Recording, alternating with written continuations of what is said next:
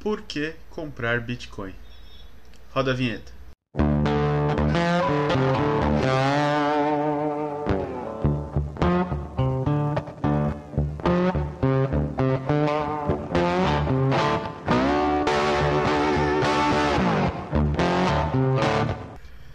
Eu acho que ao longo dos anos essa é uma das perguntas que mais me fazem e em que a resposta mais assim se transformou. E até a reação das pessoas, a forma como elas reagem quando você fala de Bitcoin mudou muito. Um tempo atrás essa conversa acabava com Bom, você é louco, tá? Você é maluco. Isso não faz sentido nenhum para mim. Não tem banco central, não tem um banco gigante com um comercial na TV a cada meia hora, me dando garantia de que eu estou fazendo um bom negócio. Isso não é para mim. E hoje é basicamente a resposta que eu recebo é basicamente nossa, é fascinante, é muito interessante, é, faz sentido para mim. A valorização nos últimos anos é um grande estímulo e é um grande sinal de que tende a valorizar. Então, me ajuda aí a comprar mais. É basicamente isso que eu ouço quase diariamente de família e amigos e tal. E é muito interessante, porque você já se perguntou por que você compra Bitcoin? Que você começou nisso? Eu acredito que a valorização não seja tudo, então a tendência de valorização é óbvio que é um grande chamariz e, e é ótimo ganhar dinheiro, aliás, não perder dinheiro. Mas eu entrei nessa porque eu acredito no mercado, eu acredito que não precisamos de bancos centrais e de bancos e, e de bilionários para fazer as nossas transações entre indivíduos. É claro que se algum desses indivíduos for bilionário, não tem problema você pintar a casa de um bilionário e receber um valor X. Mas você não precisa né, só de bilionários para sobreviver, você não precisa de Itaú, Bradesco, Santander. Você não precisa de bancos centrais, de políticos. Então, desde 2014, eu venho cada vez mais me inserindo nesse mercado e aprendendo todos os dias, aprendendo cada vez mais.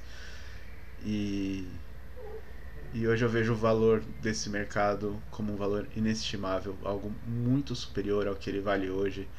É, eu vejo que uma tendência de, de alta crescente não tem o que pare esse mercado. Você pode tentar regular, proibir, é, banir mineradoras, banir, banir corretoras, proibir P2P, tarifar. O Estado pode tentar o que quiser. Os bancos centrais, os bancos gigantes que baniam as contas de exchanges dois anos atrás, de P2P, e que hoje eles estão praticamente implorando para essas pessoas abrirem conta lá. Podem tentar o que for. É, o Bitcoin se torna cada vez mais forte. E você pode fazer parte disso ou ser resist... tentar ser resistente e não fazer parte disso por um tempo. Uma hora você não vai ter opção. Né? Um dia, assim como o dono do boteco nos anos 90, um dia teve que passar a aceitar cartão de débito e crédito para não fechar. Um dia você vai precisar receber em Bitcoin para não falir. E você vai finalmente entender o valor desse mercado e se arrepender amargamente por não ter entrado antes. Até porque você não está protegendo o seu patrimônio. A principal função do Bitcoin que eu vejo hoje é essa, é de proteção patrimonial, blindagem mesmo contra o Estado. Então você consegue, a partir de mecanismos deste mercado de criptomoedas, se proteger, proteger a sua família, proteger a sua renda e esse é o grande valor que eu vejo no Bitcoin. É claro, quanto mais pessoas aderirem, por ele ser escasso, ele se torna mais valioso. Então, conforme a adoção é crescente, há uma valoração crescente também. Mas se você for entrar no mercado de Bitcoin, você for comprar criptomoedas, eu sugiro que você pense nisso, né? Como uma tecnologia, como algo do futuro, como investimento a longo prazo, se você entra como investidor não como algo para enriquecer em poucos meses. Muitas vezes isso acontece, mas também muitas vezes não acontece. E pensa na sua família. Né? Eu vejo o Bitcoin como uma grande aula de preferência temporal. Quanto mais tempo eu estou neste mercado, mais, mais eu vejo que é uma grande aula de preferência temporal. ele baixa sua preferência temporal de um nível que você acaba vivendo com pouco, acaba aceitando não comer em restaurantes luxuosos, não ter o carro do ano, não ter roupas caras. Você acaba aceitando isso em troca de ter um, um cofre para sua renda, para a renda da sua família, para o dinheiro, né? Pensando sempre, é claro, no, nos alimentos que sua família vai precisar daqui a anos, em ter onde morar daqui a anos e ter com, com o que se vestir no futuro. Então, ele acaba, de certa forma, te ensinando a ter uma preferência temporal mais sólida e você acaba deixando as coisas mais supérfluas é, para um segundo momento, para uma oportunidade melhor, uma promoção ou um bônus. Você acaba entendendo que tudo isso é meramente efêmero. É, você não precisa ser consumista, você não precisa ter o, os melhores bens, o imóvel no melhor local da cidade. Você simplesmente precisa sobreviver, pagar suas contas em dia, se possível, se alimentar e cuidar da sua família. E é muito, muito gratificante ver o seu saldo lá, bonitinho, aquela mesma quantidade de bitcoins, ou então um pouquinho mais, porque você comprou mais no período. E é claro, conforme a adoção aumenta, esse saldo também tende a se valorizar. Mas não se prendam ao preço tá? Vai ter momentos que vai cair. Quando eu comecei este canal, no meu primeiro vídeo eu comento que o Bitcoin estava em 3 mil dólares e eu acreditava que ele valia muito mais. E hoje tem gente falando que o Bitcoin morreu quando bateu 30 mil dólares, 28 mil dólares.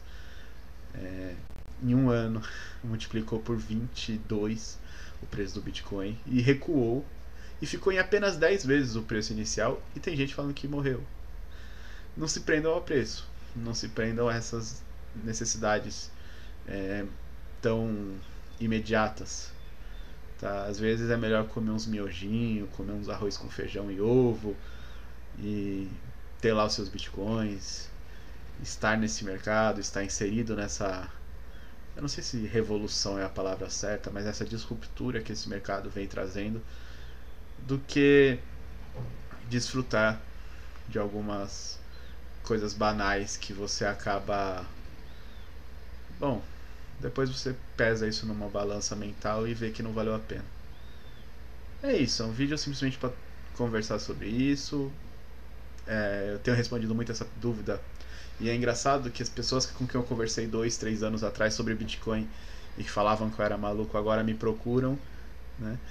E muitas delas me procuram já com outros olhos, já com outra visão sobre esse mercado. Tem um vizinho que eu estou ajudando a minerar e eu achei muito interessante. O cara não conhece nada de criptomoedas e está interessado em minerar. Eu achei muito legal isso. E.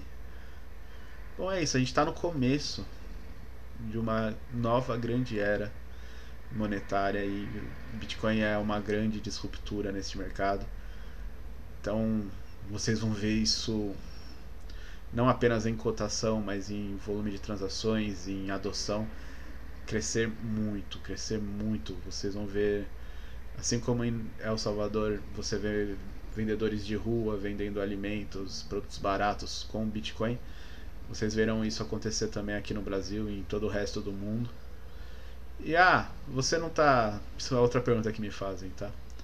Você não tá empolgado com Tesla, Amazon, Google, sei lá, Steam, várias empresas aí aceitando Bitcoin? Sinceramente, isso não, não, não faz grande diferença para a forma como eu vejo o Bitcoin desde 2014. Né? Eu sempre vi um, não apenas uma oportunidade de ganhar dinheiro, mas uma grande solução econômica ali. E eu acho que essas empresas têm especialistas e pessoas muito capazes que estão vendo essa solução econômica e estão tentando de alguma forma política, porque eles têm relações com estados, bancos e governos e bancos centrais e tudo mais.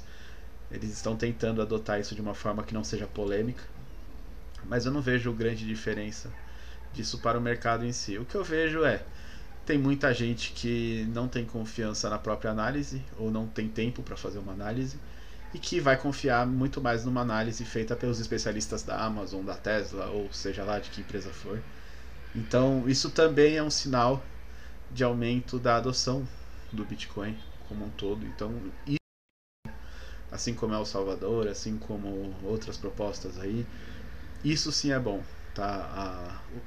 A, a adoção que isso pode trazer. E não o impacto disso em si. É, o impacto de El Salvador é irrelevante, o impacto da Tesla é irrelevante. O mercado está aí, os fundamentos estão aí. E, e é isso.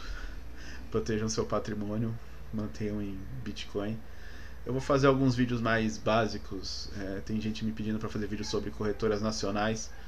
Eu vou fazer um vídeo sobre corretora nacional, pelo menos. Eu tenho um vídeo sobre a BIPA. Muita gente me deu um feedback positivo desse vídeo. Eu vou fazer um da Mercado Bitcoin, que tem algumas propostas interessantes ali. E existem várias soluções, não apenas essas, e não apenas as que eu trago aqui. O que eu trago aqui é menos de 1% desse universo. E como eu disse, eu estou aprendendo todo dia, cada vez mais. E busquem informação, como diz o Etebilo. Bom, por esse vídeo é só. Quem quiser ajudar o canal tem Nano, Bitcoin e Pix Cash Bitcoin. Tem outras formas de ajudar o canal na descrição.